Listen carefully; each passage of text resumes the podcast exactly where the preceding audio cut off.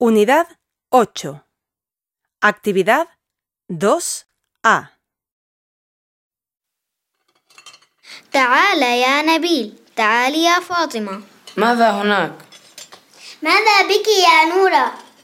ذلك هو الطباخ الجديد أين هو؟ الطباخ الجديد هناك في المطعم هذه مفاجأة جميلة أنا مفاجأة. أنا أعرف هذا الرجل هو جاري هو طباخ ماهر اسمه إسماعيل من أين هو؟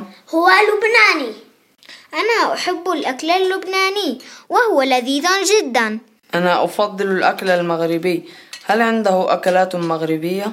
طبعا عنده أكلات مغربية مثل الكسكس والطاجين والبسطيلة وأكلات لبنانية مثل البامية والفلافل والباذنجان بالأرز مرحبا يا أولاد أهلا فاطمة أنت هنا؟